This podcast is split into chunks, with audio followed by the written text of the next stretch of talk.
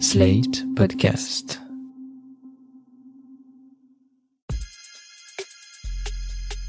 Salut chers auditeurs, salut chères auditrices, bienvenue dans Sans Algo, le podcast qui vous en fait découvrir d'autres. Vous écoutez la version longue avec de la reco et de l'actu. Je suis Mathilde Mélin, journaliste pour Slate.fr et amatrice de bonnes histoires, surtout quand elles sont en podcast. Dans ce 28e épisode, je vous propose une mise en abîme dans un studio de podcast, mais avant ça, les actus de la semaine. On n'a pas énormément de recul parce que c'est notre premier appel à projet. On a été euh, euh, hein, du nombre de dossiers qui est remonté. On s'attendait bien à ce qu'il y ait un besoin si on n'aurait pas créé cette aide, mais ça a été un raz-de-marée. On a reçu 1300 dossiers. Le ministère de la Culture a enfin rendu public les résultats de son appel à projet destiné aux auteurs et autrices de podcasts. Clôturé en septembre 2021, l'appel à projet doté de 500 000 euros a eu énormément de succès. 1300 dossiers ont été déposés en à peine un mois. 113 seulement ont été retenus par le jury, composé de professionnels du podcast et de la radio. 113 projets qui recevront une aide à l'écriture allant de 3 000 à 5 000 euros. L'appel à projet devrait être renouvelé en 2022. Tout dépendra de la nouvelle orientation de la politique culturelle après l'élection présidentielle. En attendant, pour découvrir le nom des gagnants et gagnantes, rendez-vous sur le site du ministère de la Culture. On vous met le lien dans la description. Parler de Podcastéo, le podcast où les podcasteurs Podcast, podcast, podcast, Podcastéo.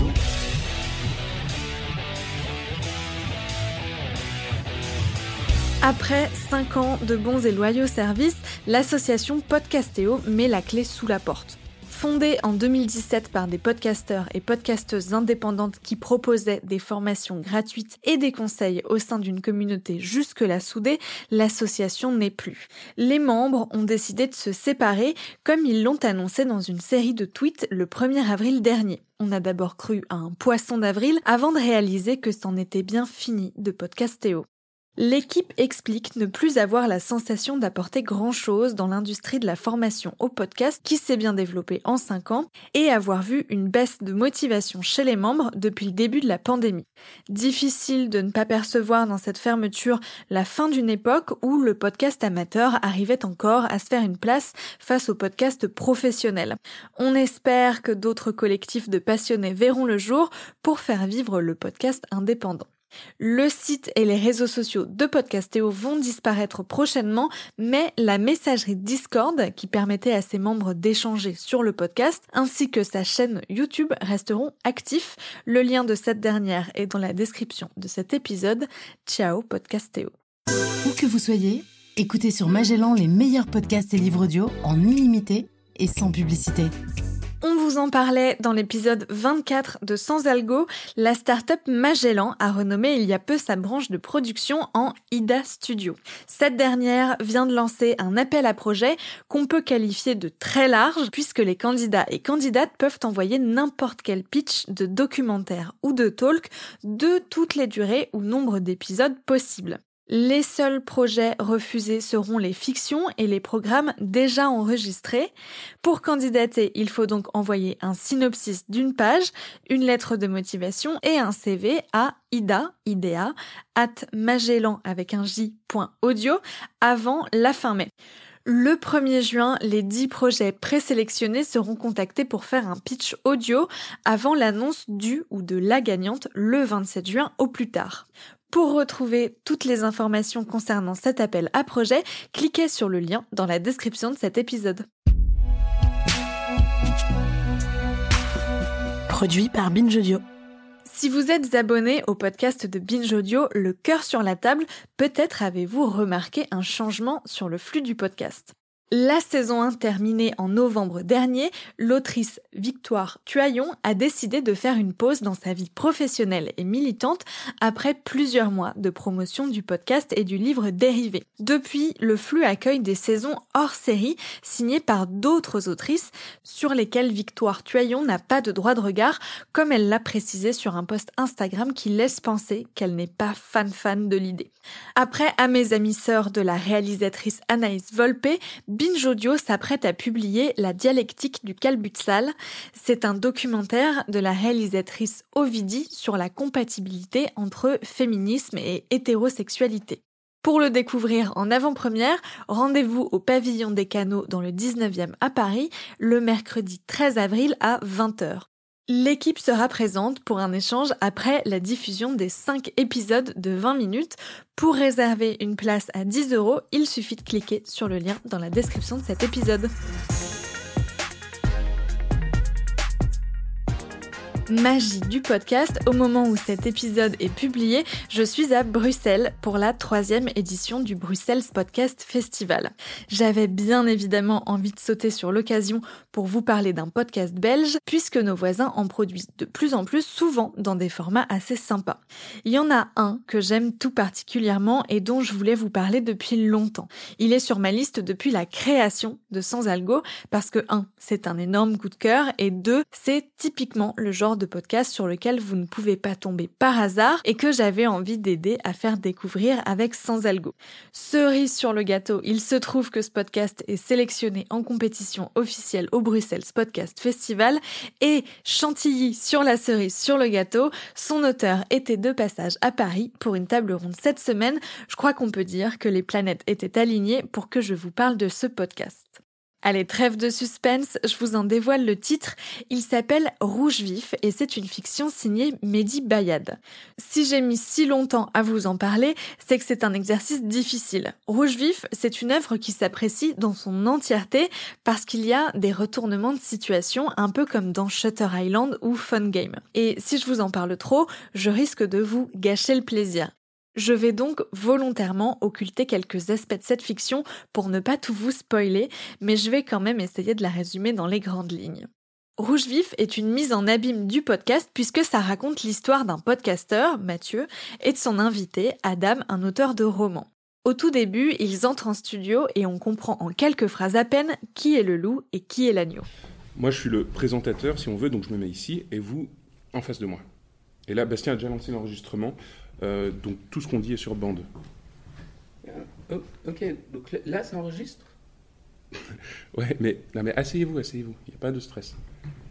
vous avez un, un, verre d'eau là, voilà, juste là, à côté du micro. Juste à côté du micro. Voilà. Euh, Bastien, la technique c'est bon? Super. Eh ben, vous pouvez mettre votre casque déjà, allez-y. Oh, ok. Voilà. Vous m'entendez? Vous m'entendez bien? Oh, C'est la première fois que j'entends ma propre voix dans. dans ouais, c'est bien. Par contre, par contre, vous êtes un peu près du micro. voilà, donc je vous demanderai de vous reculer un tout petit peu. Nickel. Là, c'est mieux? Parfait. Je vais juste, euh, moi, relire mes fiches une petite seconde et puis on va commencer, si c'est bon pour vous. Ok, ok. Non mais, encore une fois, détendez-vous, Adam. Tout va bien se passer. Pardon, c'est ma première émission de radio, j'ai jamais fait ça. Je vais vous le dire tout de suite, comme ça c'est fait. Les deux personnages sont joués par Mehdi Bayad, l'auteur, réalisateur et donc interprète de cette fiction. Perso, je l'ai compris que la deuxième fois que je l'ai écouté au casque, mais quand on le sait, ça donne une autre saveur à l'histoire, je trouve. La scène se déroule dans un studio insonorisé au mur rouge vif, tiens donc. Derrière la vitre, un ingénieur du son, Bastien, mais dans le studio, il n'y a que Mathieu et Adam. Bastien peut les entendre parce que leurs micros sont ouverts, mais eux ne peuvent pas entendre Bastien. Il s'installe et, avant le début de l'interview, Mathieu fait une confidence à son invité. Mais par contre, j'en profite juste pour finir sur ce que je disais avant. Hmm? Moi, entre nous, le podcast, j'en ai rien à carrer. Ah bon? Ouais, j'aime pas ça. Et j'en écoute quasiment jamais en fait. De toute façon, ils se ressemblent tous, ça me fait vite chier. D'accord. Mm. Mais pourquoi vous vous êtes lancé là-dedans alors? Oh. Enfin, si c'est pas indiscret. Pourquoi? Parce qu'il y avait un créneau à prendre. Et je vous dis ça, enfin je vous dis tout ça, mais ça, ça sort pas d'ici. Hein. C'est juste que ce truc de podcast, euh, enfin si vous connaissez pas trop, je vous explique, mais c'est un peu une nouvelle tendance quoi. Et ça marche à fond. En fait, ce qui se passe, c'est que les amateurs ont un peu, comment dire, déblayé le terrain pour nous. Ils ont rendu le podcast euh, cool. Mhm. Donc maintenant, c'est bon. Ils peuvent gentiment s'en aller. Nous, on prend le relais. Ok. De façon pro, hein. Avec plus de moyens, de vrais studios. Enfin, des gens qui savent ce qu'ils font, quoi. Il n'y a, rien de méchant dans ce que je dis. Hein. C'est juste que voilà, chacun sa place, euh, et nous, on fait ce qu'on a à faire. D'ailleurs, on n'est pas fou. Hein. À terme, nous, on prévoit de monétiser nos émissions. Ça peut pas être gratuit tout le temps. On n'est pas bénévole ici. Bastien, moi, il euh, faut bien qu'on mange, quoi. Le décor est planté, on a donc un hôte cynico possible et un invité plutôt réservé qui doit se demander ce qu'il fait là. Après une scène assez comique de lancement de générique, l'enregistrement commence. Sauf qu'un événement vient rapidement perturber le récit. Le studio se retrouve plongé dans le noir. On entend une ampoule exploser, mais ni l'auditeur ni les personnages ne savent très bien ce qu'il se passe. Mathieu compte sur son ingé son pour régler la situation, mais on ignore complètement ce que fait Bastien. C'est là que commence vraiment le huis clos entre Mathieu et Adam. Ils essayent d'abord d'imaginer où est parti Bastien et assez rapidement, ils en viennent à parler du livre d'Adam, que Mathieu avoue n'avoir pas lu. Il s'est contenté des fiches faites par Bastien, ce qui ne l'empêche pas d'avoir un avis sur la question. J'aurais peut-être dû lire votre bouquin finalement, s'il est aussi singulier que vous, Adam. Mais je vais vous faire une petite confidence. Vous savez quoi? Bastien m'a dit qu'il n'était pas fan de la fin de votre bouquin. Oh. C'est peut-être ça qui m'a rebuté. Il n'a pas aimé la fin? Non. Trop abrupte. Désolé. Hmm. Trop de choses non résolues, trop de questions en suspens. Et si j'ai bien compris, il n'a pas aimé non plus l'arrivée d'un. Il y a un personnage mystère qui arrive à la fin dans, votre bouquin. Hmm. Après, non mais. C'est pas à vous que je vais apprendre ça, Adam, mais dans une fiction, il faut que toutes les portes soient fermées à la fin. Si vous créez un mystère quelque part, une zone d'ombre, il faut que ce soit résolu à un moment ou à un autre. Oui, oui. Oui, il paraît. Mais mes fins sont souvent ouvertes et un peu ambiguës. On me reproche aussi de vouloir parler de, trop de sujets, trop de thématiques. C'est une critique qu'on adresse souvent aux jeunes auteurs. Ils veulent parler de tout d'un coup. Et c'est la meilleure façon de ne parler de rien, au final. Ah ouais? Bah, Chacun son style. C'est là que ça devient marrant. Déjà parce que ces reproches des fins ouvertes ou des sujets trop nombreux, eh bien, ce sont exactement les reproches qui sont faits à Mehdi Bayad à propos de ses podcasts précédents et il va en jouer en poussant le curseur à fond dans celui-ci. À partir du moment que vous venez d'entendre, les deux hommes se lancent dans un jeu pour imaginer la raison pour laquelle ils sont plongés dans le noir. Ça tourne très vite en échange théorique autour de la fiction. Comment faire une bonne fiction? Qu'est-ce qui est nécessaire? Quels sont les codes narratifs pour capter l'attention des lecteurs ou des auditeurs. Bref, on écoute une fiction qui explique comment fonctionne une fiction. C'est un peu méta, dit comme ça, mais c'est ce qui rend ce podcast en plan séquence de 65 minutes passionnant. On l'écoute comme on regarderait un bon thriller, la tension monte et les questions se multiplient. Ce qui est particulièrement intéressant, c'est que ces questions interrogent plus notre place à nous auditeur que ce que disent ou font les personnages. Comme lors de ce passage où les personnages s'interrogent sur le principe même du huis clos. Vous savez, j'ai toujours eu envie d'écrire une fiction en huis clos. Deux personnages bloqués quelque part, comme ça, obligés de parler. Ah oui Oui. Quand on écrit un huis clos, tout repose sur les dialogues. Il faut maintenir une certaine tension juste à travers les mots, puisque, a priori, il n'y a pas vraiment d'action pour compenser en format audio, ça pourrait être très sympa. Super. Ben voilà, vous avez votre prochaine fiction. Non mais le problème c'est que normalement dans un huis clos, le point le plus important c'est la, la, profondeur des personnages et leur évolution. comment ça? Je comprends pas. Ok, prenons nos deux personnages, vous et moi. L'intérêt principal de nous enfermer dans une pièce, je veux dire si on était dans une fiction, bien sûr. Bien sûr eh ben, ce serait justement d'explorer nos personnalités. À force de parler, on finirait par se livrer, par dire des choses enfouies en nous que normalement on garde secrètes. C'est ça la force d'un huis clos. Les personnages se révèlent petit à petit. Ils n'ont pas le choix puisqu'ils sont bloqués ensemble. Et hop, on découvre par exemple que vous, malgré vos airs de mépris et d'arrogance et votre côté hautain, en vérité vous êtes rempli de doutes, vous avez peut-être même un bon fond. Ça, on l'apprendrait petit à petit. Et si ça se trouve, à la fin, on découvrirait que vous n'êtes pas vraiment un salopard. Qu'il y a en vous un enfant plein d'émerveillement, qui aime vraiment le podcast. Mais malheureusement, la vie vous a transformé en cette espèce de machine ambitieuse, infecte et cynique. Vous voyez? Je vois bien, ouais. Ouais, ouais. Et, vous, des idées pour votre personnage? C'est un excellent podcast qui peut aussi séduire celles et ceux qui ne sont pas a priori des grands fans de fiction sonore. Rouge Vif a d'ailleurs remporté le prix du meilleur scénario et le prix du meilleur mono MP3 à la nuit sans images, le prix international de la fiction sonore au Phonandia Nova Awards et il est dans la sélection des 10 meilleurs podcasts de 2021 de Télérama. Pour comprendre comment il avait imaginé et incarné cette fiction sonore si particulière, j'ai invité Mehdi Bayad au micro de Sans Algo. Bonjour Mehdi Bayad. Bonjour. Il vous a fait quoi le monde du podcast pour que vous ayez envie de le désinguer comme ça?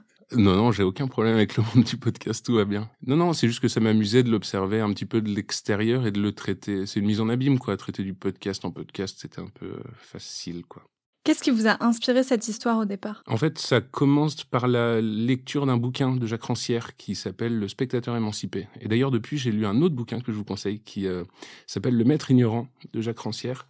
Il, part de, en fait, une frustration qu'il a, qui est que, en fait, un lecteur, un spectateur, voilà, à la télé ou ailleurs ou dans un livre, euh, on est très souvent passif. Et en fait, on reçoit une œuvre telle qu'elle et lui, sa grande frustration, c'est ça. Il se pose une question très simple, c'est comment faire en sorte que le lecteur ou le spectateur s'approprie l'œuvre en la questionnant, en la cassant, en la remodelant dans tous les sens. Et en, lisant ça, je me suis dit qu'il fallait à tout prix écrire euh, quelque chose là-dessus. Avant Rouge Vif, vous aviez réalisé des fictions sonores, mais sous forme de série. Là, c'est un unitaire, un peu comme un long métrage. Qu'est-ce que ça change dans l'écriture et dans le rythme? Bah, c'est super différent. En fait, dans une série, il y a plein de codes qui permettent de maintenir cette attention. Des codes classiques qu'on retrouve dans les séries qu'on mate sur Netflix ou ailleurs. Enfin, le rythme est très dense et comprimé au tout début et à la toute fin. Au milieu, tu refais un petit pic. Enfin, voilà. Et euh, ça, ça fonctionne bien pour accrocher quelqu'un. Dans un mono, c'est très compliqué. Surtout si, euh, comme celui-là, ça dure une heure.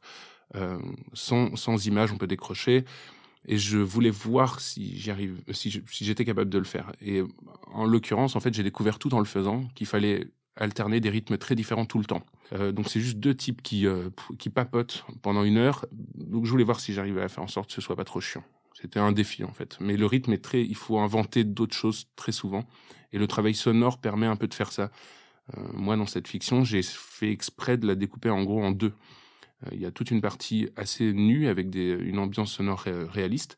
Et la deuxième, d'un coup, tu as l'irruption de sons, de nappes, etc., qui sont, en fait, c'est le cheminement de l'auditeur qui petit à petit rentre euh, plus en empathie avec les personnages et il n'y a plus de limite franche entre euh, ce qu'ils entendent et ce qu'ils croient entendre. Donc c'est comme ça que j'ai rythmé un peu. Comment ça marche très concrètement l'écriture de Rouge Vif? Est-ce que vous avez des, des morceaux que vous avez envie de caler au fur et à mesure de l'histoire ou est-ce que vous partez du début et vous écrivez et vous voyez où ça vous emmène? Moi, je prends, je fais pas de notes de rien du tout. Je me lance dedans. Et euh, généralement, au bout de 3-4 pages, je me dis merde, il faut que je réfléchisse maintenant à ce qui va se passer dedans. Et euh, je me fais une petite pause et ça arrive tout seul. Tu te mets des petites, euh, il y a des encres quoi, des petites balises. Oui, évidemment, il faudrait qu'il se passe ça là. Tôt ou tard, il faut qu'il se passe ça. Et vers la fin, ça serait bien qu'on arrive vers ça. Et c'est comme ça que je prévois un peu mon truc, mais c'est pas cadenassé du tout. J'ai quelques idées dans ma tête, je les écris nulle part, tu vois. Et euh, idéalement, ça tend vers ça, mais c'est pas grave si ça n'arrive pas, tu vois. Ça arrivera par une autre, d'une autre façon. Et là, je l'ai, là, je écrit comme ça, sans savoir trop où j'allais. Je savais à peu près ce que je voulais essayer de faire ou de dire, mais je savais pas du tout comment ça allait se passer. Et je me suis laissé porter, quoi. Et une fois que vous l'avez écrit, est-ce que vous faites des V1, V2, V3 en retravaillant le texte et le dialogue, en essayant de l'incarner pour voir si ça fonctionne? Ou est-ce que vous gardez la V1 parce que c'est le premier jet, c'est le plus pur, entre guillemets, et vous tournez? Non, en vrai, je les relis une fois parce qu'il y a des trucs tout bizarres. Sur le moment, tu t'es chauffé, tu t'es dit, ouais, ça, ça va être fou, c'est d'une puissance, mais en fait, c'est vraiment nul, quoi. Et euh, non, non, il faut se relire. Il y a, des espèces d'envolées lyriques ou des formules toutes euh, empoulées, tu, sais, tu te laisses aller dans des, dans des machins.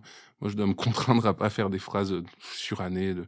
Et non, non, je relis à chaque fois, moi, une fois, mais une seule fois. Et puis, je corrige. Mais ça, ça s'est fait, je crois, cette fiction Rouge Vif, tout a été fait en six jours, je crois. Donc, il y a eu, j'ai écrit pendant et relu pendant deux jours enregistré bah, les deux jours, et puis j'ai fait le montage un jour et le mixage une autre journée, donc ça s'est fait en une semaine, c'était assez... Euh, c'était sur une lancée, quoi. Pourquoi avoir choisi d'incarner les deux personnages vous-même? Bah, Je voulais voir si j'étais capable de le faire. C'est euh, l'un des trucs. Mais euh, Parce que vous n'êtes pas comédien à la base. Non. J'étais super curieux de savoir si ça allait s'entendre, si ça allait sonner faux, si j'allais pouvoir jouer les réponses de l'un avec l'autre s'il n'y aurait pas un décalage. Et aussi parce que j'avais, ça c'est un point un peu plus euh, pratique, j'avais pas trop envie d'emmerder les gens autour de moi et je me suis dit, oh, je vais le faire tout seul ce truc-là sans, euh, sans faire lire le texte à qui que ce soit, sans avoir de retour, sans, et en étant exactement le seul à jouer tel que je l'entends. Et je fais le montage, je fais le mixage et je montre rien à personne avant que ce soit prêt. Comment ça s'est passé concrètement le tournage? Est-ce que vous avez joué euh, toutes les répliques de l'un d'un coup, puis les répliques de l'autre? Ou est-ce que vous avez été dans un exercice un peu schizophrénique où vous passiez d'un personnage à l'autre sur une même séquence? En fait, j'ai fait ça sur deux jours dans le théâtre euh, à Bruxelles où je bosse. C'était euh, un moment où, enfin, c'était mi-Covid, je sais plus trop quoi, donc il y avait personne. la salle était vide, la grande salle, et je me suis mis sur scène. Et le premier jour, j'ai enregistré toutes les voix d'un des personnages. Euh, du début à la fin, en essayant de me rappeler d'où j'étais placé par rapport au micro quand je l'avais fait, etc. Et le lendemain, je suis revenu et j'ai fait le deuxième personnage en essayant de me rappeler exactement de la façon dont l'interlocuteur lui parlait à ce moment-là pour chacune des phrases. Et donc je refaisais les dialogues de l'autre personnage. Je me suis dit que si je faisais les deux d'un coup, ça allait être un bordel pas possible. J'y arriverais pas. Ça s'entendrait. Je serais trop près de l'un ou de l'autre. Donc autant être à fond dans un personnage à la fois, quoi. Et une fois que c'est tourné, euh, est-ce que vous avez modifié votre voix dans le logiciel de montage pour Adam ou est-ce que c'était seulement du jeu où vous avez essayé de changer votre voix, ce qui est difficile à tenir pendant des heures pendant l'enregistrement? J'ai déformé un peu ma voix pour l'autre personnage. En plus, il a une diction un peu différente. Donc, j'ai essayé de tenir ça. Et en plus, j'ai mis un effet, euh, j'ai mis, mis plein d'effets sur sa voix pour la déformer sans que ça sonne bizarre. Donc voilà, c'est un, mix des deux. Je voulais voir si j'arrivais aussi à jouer un personnage très introverti et l'autre qui prend toute la place. Et après, j'ai déformé les deux voix, en fait, sont un peu déformées d'ailleurs, pour les écarter l'une de l'autre. Vous faites dialoguer vos personnages où ils parlent beaucoup de l'auteur, parce qu'ils imaginent qu'ils sont en train de vivre euh, une fiction. Vous faites plein de remarques sur euh, l'auteur de fiction, quelle place il a par rapport à son œuvre, qu'est-ce qu'il peut faire ou pas faire, et quand les personnages prennent le pouvoir. Vous pensez vraiment qu'il y a un moment où c'est les personnages qui prennent le pouvoir et où l'auteur lâche un peu? C'est-à-dire que quand on écrit, je crois, on se fait un peu envahir par ses personnages. Euh, c'est un truc qui arrive tout le temps. Et même les gens qui vous disent qu'ils ont un contrôle total sur le... Enfin, des, gens qui euh, sont très sérieux et qui vont préparer 15 fiches point par point sur ce qui se passe dans chaque chapitre. Et à ce moment-là, en faisant une toile d'araignée sur leur mur avec des petits post-it. Euh, non, non, la vérité, c'est que tu es surpris par tes personnages et ça marche d'autant mieux s'ils sont cohérents. Parce que tu peux te laisser complètement porter. Et moi, j'aime bien, du coup, quand mes personnages me coupe l'herbe sous le pied en tant qu'auteur, c'est-à-dire que je me laisse porter et l'auteur s'efface et euh, en fait se retire petit à petit. Parce qu'à vouloir imposer son contrôle pendant toute la durée de l'œuvre, en fait tu déformes euh, ce qui aurait rendu les dialogues naturels ou la, scène naturelle.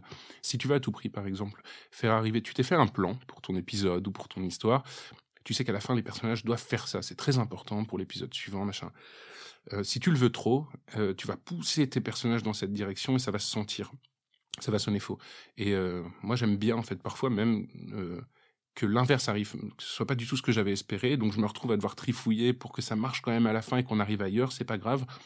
Mais euh, du coup, c'est les personnages qui ont pris le pouvoir sur l'auteur. Et de la même façon, j'imagine que les, en laissant une porte ouverte à la fin, ou en laissant plein de portes ouvertes, j'essaie de faire en sorte que les spectateurs, spectatrices ou les auditeurs, auditrices prennent cette place aussi, tu vois, et cassent ce que les personnages attendent de. Et c'est pour ça que, enfin, j'allais parler de la fin, mais c'est pour ça qu'il hum, y a toute une partie où les personnages sont eux-mêmes euh, en questionnement et, rendus un peu faibles comme ça, et c'est euh, l'auditeur qui arrive et qui euh, choisit pour eux en fait ce qui se passe à la fin. À votre avis, c'est nécessaire pour faire une fiction intéressante de pas donner toutes les réponses? Non, non, il y a plein de fictions super intéressantes, certainement, où, où on t'indique un petit peu c'est juste qu'à vouloir placarder, tu vas te plaquer le visage contre euh, une morale ou un truc. Enfin, moi, perso, ça, c'est un effet répulsif euh, direct, quoi.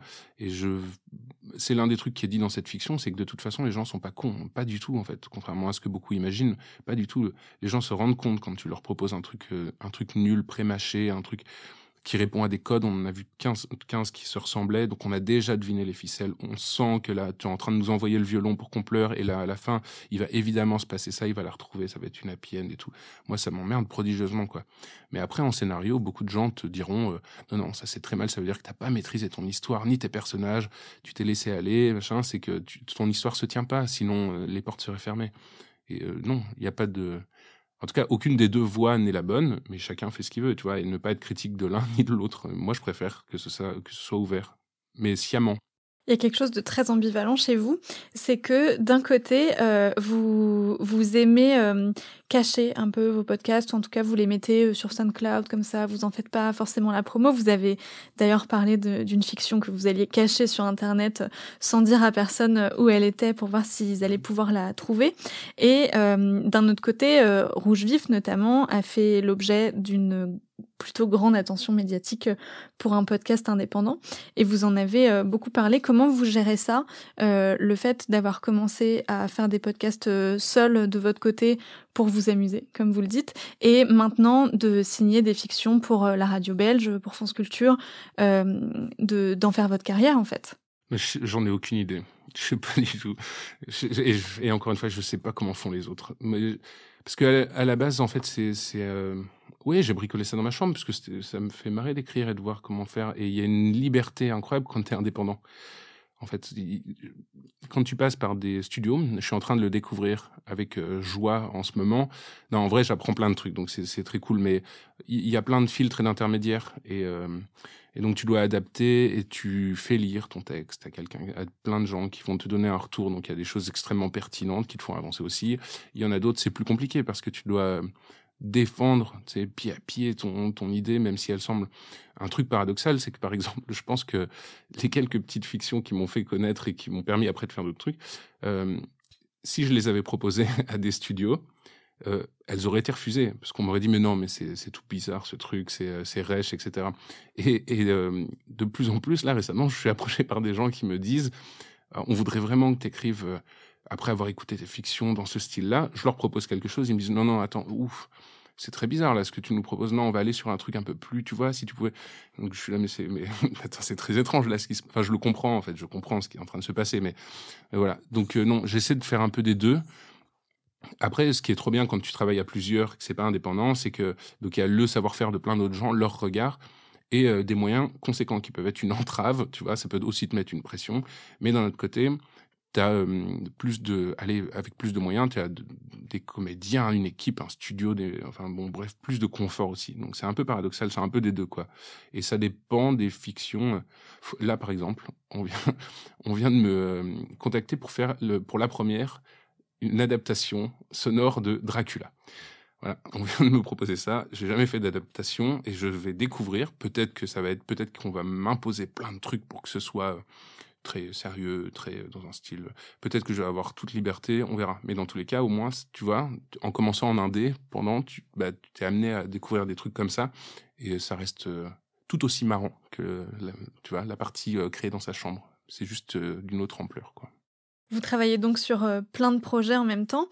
J'ai l'impression que un peu tout vous inspire. Là, par exemple, le studio où on est en train d'enregistrer, qu'est-ce que ça peut vous inspirer comme fiction?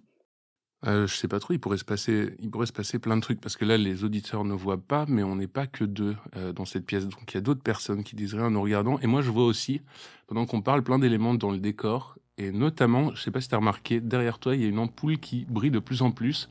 Donc je sais pas si elle est, ouais, et elle brillait pas comme ça quand on est arrivé. Donc ça commence à crépiter. Tu l'entends ou pas? Ouais, Parce que t'as le casque. Et donc, si par exemple, à tout instant, il se passait un truc, soit avec les gens autour de nous, soit avec cette ampoule, ça pourrait commencer bizarrement et se terminer, je sais pas comment. Mathilde? Mathilde?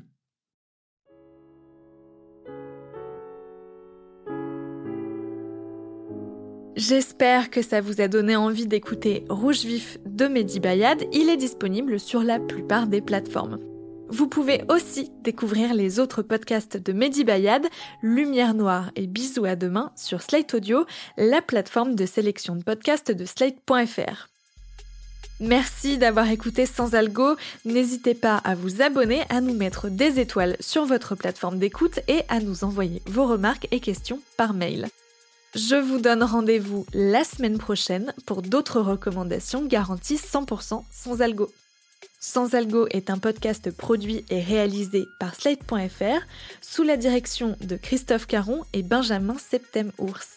Merci à Mona Delahaye pour le montage et à Victor Benamou pour l'enregistrement et le mixage.